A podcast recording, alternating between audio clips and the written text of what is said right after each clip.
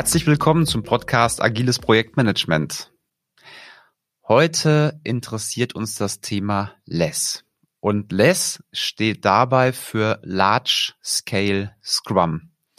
Ja, wie der Name schon sagt, man hat verschiedene Produktentwicklungsteams und möchte die skalieren. Und da ist die Frage, wie kann man das bestmöglich machen? Und diese, diese Antworten, die erwarte ich gleich von dem Experten Robert Briese. Robert ist einer von 22 LESS-Trainern weltweit und Robert hat unwahrscheinlich große LESS-Transformationsprojekte begleitet. Also das heißt mit mehr als 30 Teams. Ja, mich interessiert, was steckt unter der Motorhaube von Less? Ist das die gleiche Power wie die von Safe? Oder weil es weniger Gewicht hat, steckt ja schon im Namen Less, ist es dadurch schneller? Und von daher werde ich Robert gleich die Fragen stellen. Natürlich erstmal, was ist das Less? Wann macht es Sinn, das zu nutzen? Wann macht es keinen Sinn, das zu nutzen? Und ich will mit ihm einmal den kompletten Prozess durchgehen. Also wir tun so, als hätten wir nur ein Scrum-Team. Und jetzt kriegen wir ein zweites Scrum-Team dazu und überlegen, was bedeutet das? Brauchen wir jetzt einen zweiten Product Owner oder sogar einen Chief Product Owner? Brauchen wir ein gemeinsames Product Backlog oder haben wir zwei? Naja, und so ziehen wir die komplette Kette durch, dass du einmal Less kennenlernst. Ja, herzlich willkommen im Podcast, Robert. Schön, dass du da Hi. bist. Hi Tino, freut mich da zu sein. Vielen Dank für die Einladung. Ja, Robert, mich würde es mal interessieren, bevor wir da reingehen in das Thema, warum hast du dich eigentlich auf Less fokussiert und nicht auf Safe? War das Zufall? Kanntest du jemanden, der das schon gemacht hat oder? Äh, gute Frage. Also ähm, es hat sich ehrlich gesagt so ergeben. Ich war ähm, in ähm, einem ähm, ähm, Projekt unterwegs, ähm, wo es darum ging, einen E-Commerce-Shop aufzubauen. Ich hatte ähm, ähm, früher, so wie du, ähnlich äh, klassisch, äh, klassisches Projektmanagement gemacht für eine lange Zeit, habe dann anschließend ähm, Scrum entdeckt ähm, und war dann halt auch tatsächlich, hatte das Glück, tatsächlich mit einem Team äh, Scrum vernünftig zu erleben das volle Potenzial und wirklich den Unterschied zum ähm, klassischen ähm, äh, Wasserfall. Und ja, ich ähm, ähm, wurde immer wieder geholt von Companies, die gerne Scrum einführen wollten. Und ähm, war unterwegs bei einem Kunden, der ähm, gerade äh, Probleme hatte mit dem ähm, Wasserfallansatz wollte eine Umstellung machen, dabei aber auch wachsen. Sie waren äh, schon drei Teams, die zusammengearbeitet haben an diesem E-Commerce Store. Ähm, und als ich gegangen bin, nach eineinhalb Jahren waren wir äh, sieben Teams ähm, und habe mich damit äh, viel beschäftigt zu der Zeit. 2015 war das, ähm, wie man das machen könnte. Ähm, und ähm, ja, es gab äh, schon ähm, ähm, einiges zu Safe. Ähm, ähm, und es gab die Less.work Seite und die hat mich äh, ziemlich ähm, äh, umgehauen. Also ich fand die Informationen sehr interessant. Dann habe ich herausgefunden, dass das meiste, was da steht, eigentlich schon in zwei Büchern äh, publiziert wurde, äh, die 2009 und 2011 rauskamen. Und äh, ähm, die darauf, äh, die, die erklären letztendlich, wie man Agilität äh, in großen äh, Unternehmen mit vielen Teams äh, erfolgreich umsetzt. Äh, gibt ein paar Prinzipien zur agilen Softwareentwicklung und aber auch ähm, viele Experimente und Tipps, was kann man probieren und was sollte man lieber vermeiden. Ähm, das war eigentlich mein Zugang dazu. Ich habe dann äh, ziemlich schnell auch äh, einen Kurs besucht äh, bei einer von den Erfindern äh, von den Less Frameworks, Bas Bode. Äh, und ein halbes Jahr später war ich dann auch bei Craig Lahmann ähm, und habe mir auch seinen Kurs angeschaut und äh, ja, war dann hooked und äh, dachte mir, okay, das macht unglaublich viel Sinn. Ähm, das will ich ja ausprobieren, das will ich gerne halt umsetzen habe darüber dann auch ähm, später eine Case Study geschrieben, 2019, wo ich ähm, erkläre, wie ich das tatsächlich umgesetzt habe. Äh, das Ganze so an die 30 Seiten findet man auf less.works äh, unter Case Studies. Äh, Sys Store heißt es. Oh, sehr interessant. Dann verlinke ich das gerne in den Show Notes später. Cool. Danke, Robert. Ja, mich würde natürlich interessieren, also erstmal, das ist ein massiver Gamechanger, ne? Wenn man aus Wasserfallprojekten kommt und dann macht man Scrum, ich kenne das damals auch noch, Wahnsinn, was die Augen da offen gegangen sind. Und das hat richtig Spaß gemacht, muss ich sagen. Ja. Okay, ich kann mir vorstellen, jetzt bist du an deine Grenzen damals gekommen. Mit einem Scrum-Team geht das noch ganz gut. Und dann wächst man und wächst man und dann muss man überlegen, ja, wer hat denn jetzt die Verantwortung? Wie schneidet man die Teams? Und wie dröselt man im Prinzip die strategischen Anforderungen auf in User Stories? Wenn wir das mal durchspielen. Wir haben jetzt ein Scrum-Team und ich würde jetzt ein zweites Scrum-Team mit dazu packen. Was, was würde sich jetzt verändern? Also ich würde jetzt in dem ganz normalen Scrum-Modus bleiben. Ähm, und was fehlt mir dann, wo du sagst, jetzt müssten wir um Less erweitern? Genau, die Frage ist, die ich dann immer wieder stelle, und vielleicht magst du dich auf die Challenge eingehen, ist, was würdest du ini äh, äh, initiativ oder intuitiv machen, wenn du das zweite Team nehmen würdest? Was würdest dich ähm, aus deiner Sicht ändern?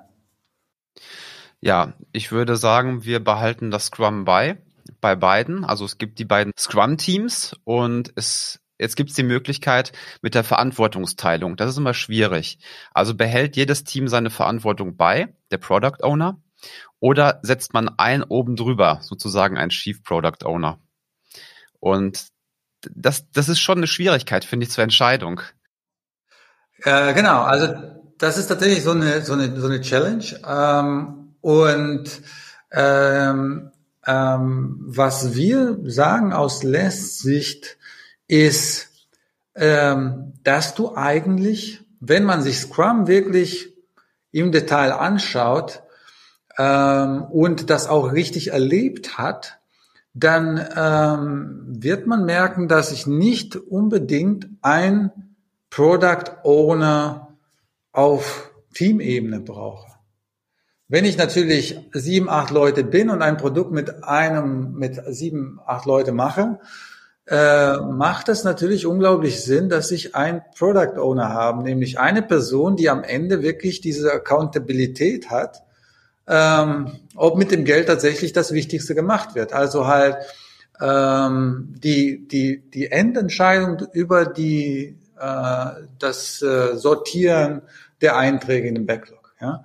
Ähm, und wenn man jetzt plötzlich zwei Teams oder größer wird und merkt, oh, mit zwölf ist die Kommunikation ein bisschen schwieriger, warum teilen wir uns nicht auf in zwei Teams, sechs und sechs, ähm, dann empfehlen wir das definitiv zu machen. Das ähm, führt dazu, dass die Teams einfach äh, besseren Vertrauen, schneller miteinander kommunizieren können, äh, die sechs statt zwölf. Ähm, aber man braucht jetzt nicht, es ist immer noch das gleiche Produkt, auch wenn es ein bisschen größer wird. Und wir brauchen jetzt nicht plötzlich zwei Product Owner, was halt sehr, sehr oft immer wieder falsch gemacht wird, weil zum einen ein bisschen so das Missverständnis aus Scrum, ähm, was muss ja ein Product Owner äh, da sein pro Team, pro Scrum Team. Ähm, und zum anderen auch, glaube ich, ähm, aus dem falsch verstandenen ähm, Aufgabe des Product Owners. Also erstmal super interessant. Ich hatte da wirklich eine Blockade, da habe ich noch gar nicht drüber nachgedacht, dass man auch zwei Teams haben kann und nur ein Product Owner dafür. Warum ist das so? Weil meine Erfahrung hat mir gezeigt, dass ganz oft der Product Owner das Bottleneck ist. Der hat meistens mhm. so viel zu tun genau. und der kommt oft nicht dazu, Dinge zu entscheiden und Dinge abzuarbeiten. Und wenn du jetzt sagst, hey, Jetzt kriegt er noch ein zweites Team dabei. Dann wird er bestimmt sagen, oh, danke schön, lieber Chef. okay, genau, das, das, das musst du mal genauer erklären. Wie, wie kann das funktionieren dann trotzdem? Und genau, und die Frage es stellt sich halt immer, warum wird, also das habe ich auch oft ge gekriegt und äh, das kenne ich auch aus der Vergangenheit. Ähm, dass dann halt das Feedback ist, oh, unser Product Owner, der schafft ja nicht mal das eine Team, wie soll er denn zwei mhm. Teams machen? Ne? Ähm, und dann stelle ich immer die Frage, was macht denn euer Product Owner denn? Äh, und dann kommen oft so Sachen wie, naja, der schreibt dann User Stories. Ähm, und äh, der definiert Details, der spricht mit unterschiedlichen Stakeholdern, äh, klarifiziert bestimmte Sachen.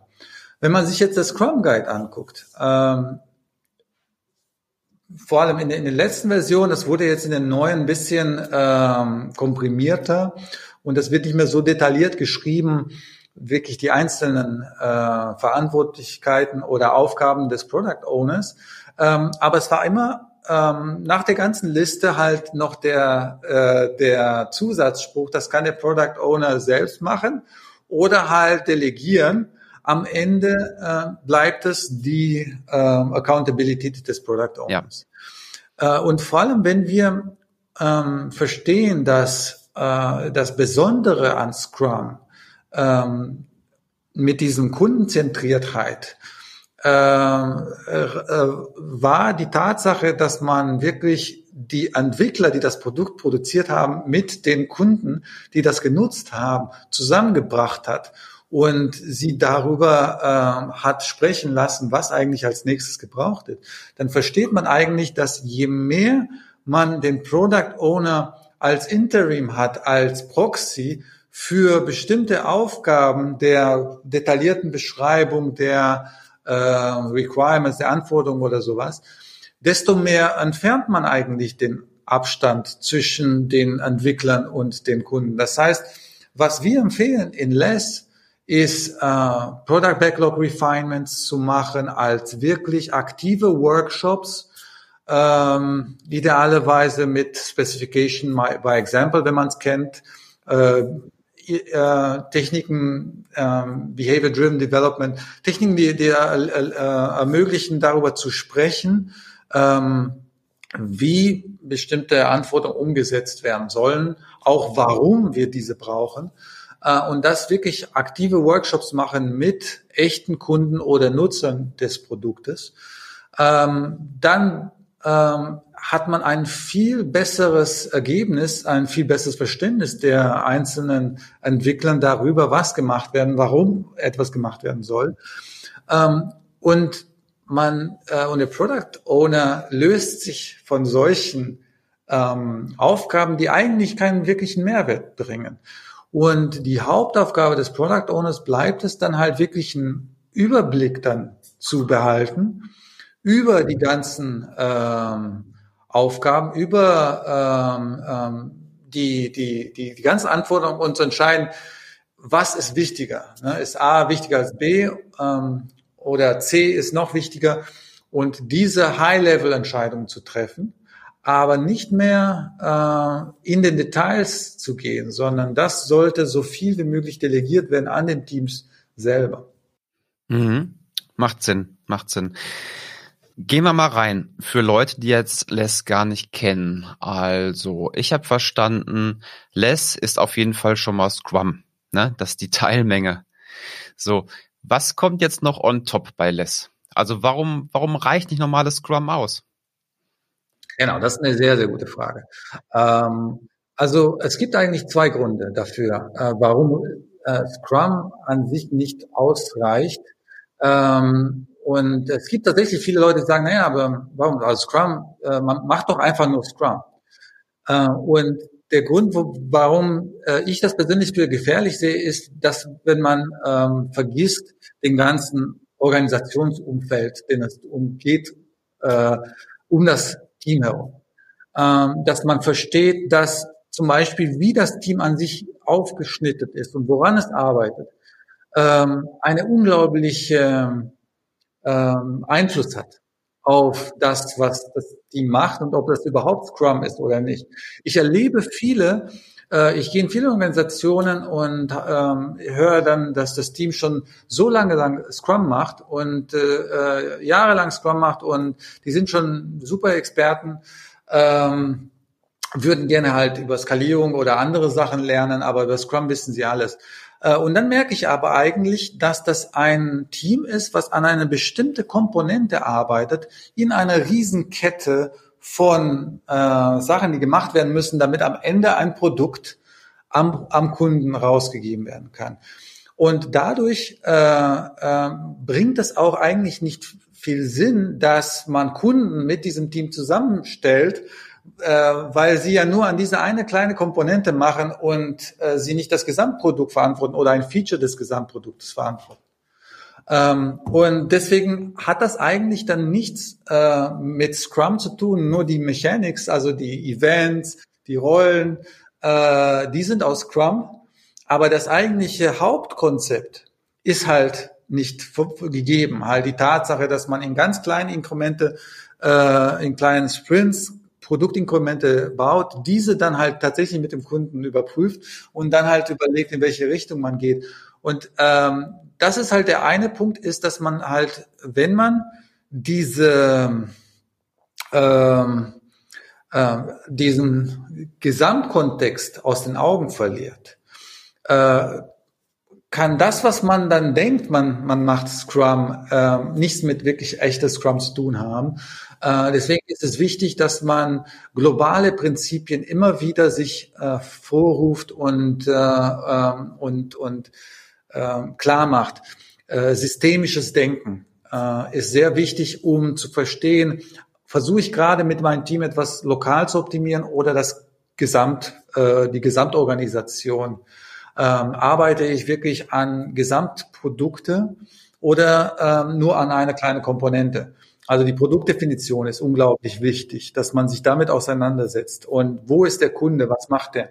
Äh, das sind so alle Sachen, die in Scrum an sich sehr trivial sind, weil man dann eigentlich meistens von einem sieben, acht Leute Team spricht, was direkt ein Produkt baut für einen Kunden in einem Organisationskontext fehlt das. Und wenn man das nicht mit reinbringt und sich diese Prinzipien immer wieder äh, vor Augen ruft, dann, dann ähm, hat man das Gefühl, man macht Scrum, aber man macht nicht wirklich Scrum. Ne? Das ist der eine, ähm, ja, also eigentlich der eine äh, Grund, warum Scrum an sich nicht ausreicht, beziehungsweise es würde ausreichen, wenn man halt diese ganzen Prinzipien immer wieder ähm, äh, sich vorruft, ähm, dass man halt Teams hat, die äh, an End-to-End-Features arbeiten können. Ja, äh, aber wo hilft jetzt da genau Less? Also bringt Less jetzt mehr Prinzipien noch mit? Genau. Oder also, Werte oder noch mehr Rollen, wie zum Beispiel so ein Release-Train-Engineer oder was, was kommt on top? Es, es, es sind vor allem Prinzipien, äh, die helfen, ähm, letztendlich Scrum zu verstehen und Scrum ähm, auf dieser großen Ebene äh, zu betrachten. Was wir eigentlich wollen, ähm, und du hattest das ja angesprochen am Anfang, ähm, also so Unterschied Scrum, Safe, ähm, ähm, viele Skalierungsframeworks, so wie Safe, machen Scrum auf Teamebene und versuchen dann irgendwie durch zusätzliche Rollen, Prozesse, äh, ein ähm, eine Zusammenschluss dieser ganzen einzelnen Teams zusammenzufinden, die dann halt am Ende ähm, noch agil sind.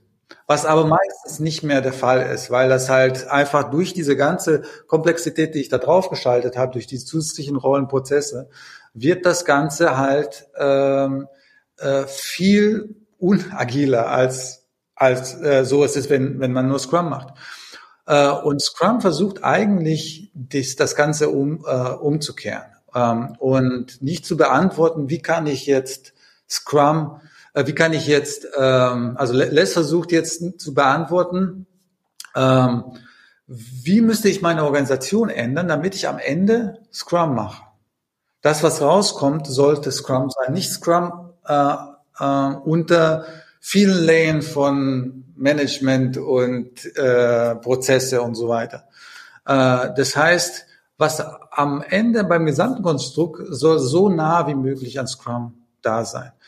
Und äh, deswegen äh, unterscheidet sich dann Scrum und Less minimal. Wir nennen auch äh, Scrum gerne One Team Less. Das heißt, wenn man nur ein Team hat und Less macht, dann macht man eigentlich Scrum. Und wenn man dann zwei Teams hat, ähm, es kommen keine zusätzliche Rollen dazu. Wir haben den Product Owner für das Gesamtprodukt. Wir haben, äh, zumindest wenn wir jetzt über, über Less sprechen, von äh, bis zu acht Teams, haben wir einen Product Owner, äh, Scrum Master auf Teamebene oder was mit Teams arbeitet, idealerweise ähm, oder wir, wir haben die Erfahrung gemacht, dass ein Scrum Master bis, mit bis zu drei Teams zusammenarbeiten kann, ähm, je nachdem nach Erfahrung ähm, und wie gut sie jetzt schon Scrum kennen, Less kennen.